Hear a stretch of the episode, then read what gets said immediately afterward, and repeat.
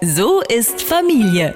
Mit Wiebke und Fridolin. Unter uns Profi-Eltern hat sich eine neue Begrüßungsformel etabliert. Na, wie oft waren deine Kinder in den letzten vier Wochen krank? Gern gepaart mit diesem ausgezerrten Look, tiefer Augenringe, eingefallene Wangen, den kokainsüchtige Models in den 90ern zur Schau getragen haben und dabei ebenso verlebt wie verrucht aussahen.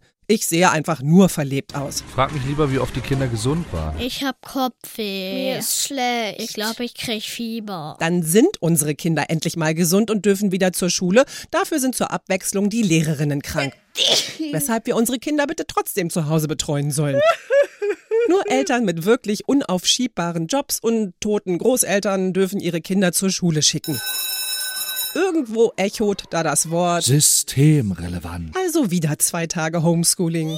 Schließlich gehen die Kinder der Systemelefanten ja zur Schule und machen in der Zeit schon ihr Diplom in Astrophysik. Da können wir ja unsere Kinder nicht einfach so vor dem Fernseher parken, um wenigstens im Homeoffice zum Arbeiten zu kommen. Mama, ich verstehe die Matheaufgabe nicht. Dann dürfen die Kinder wieder zur Schule, aber die Busfahrer streiken.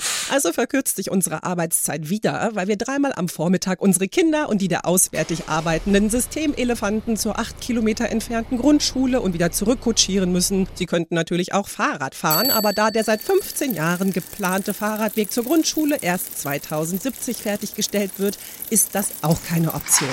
Jetzt geht gerade Scharlach um. Ich glaube, ich merke schon was. Oder ich habe einfach nur so einen Hals.